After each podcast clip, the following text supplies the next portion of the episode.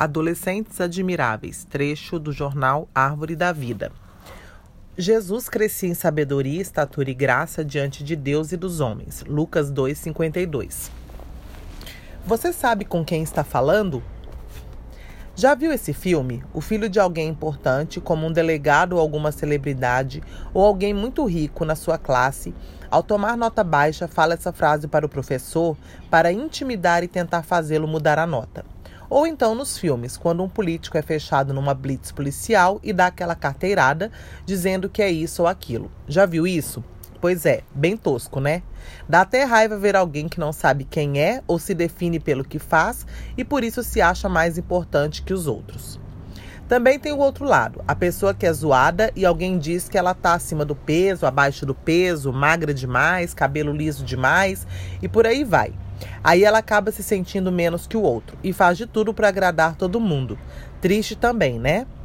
Dois casos, a mesma raiz, alguém que não sabe quem é de verdade. E você, adolescente amado, sabe quem é? Nesse e em próximos artigos, queremos falar a verdade sobre essa e outras perguntas extremamente importantes. Quem sou eu? Que posso fazer? E o que eu tenho? Se você de alguma maneira já pensou sobre alguma dessas perguntas, com certeza já sofreu muito, certo? Porque ele tem isso e eu não tenho? Eu nunca vou ser ninguém na vida. Ah, mas meus pais não me deixam fazer nada. Prepare-se, porque nesses artigos não vamos nos, nos basear no que as pessoas falam. Também não vamos nos basear em nossos próprios sentimentos, até porque eles mudam bastante, como você já deve ter percebido.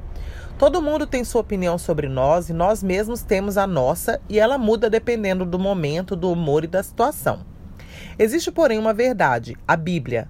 Ela sim pode dizer quem somos, o que podemos e o que temos. E olha, já podemos adiantar que é coisa boa demais. Viver baseado nessa verdade é incrível e vai levar você a viver em plenitude a vida que Deus planejou para você.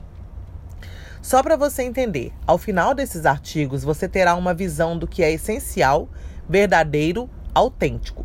Como se todas as máscaras caíssem e ficasse apenas o que é real, e ao olhar para a realidade para as máscaras, você vai se perguntar por que não as tirou antes.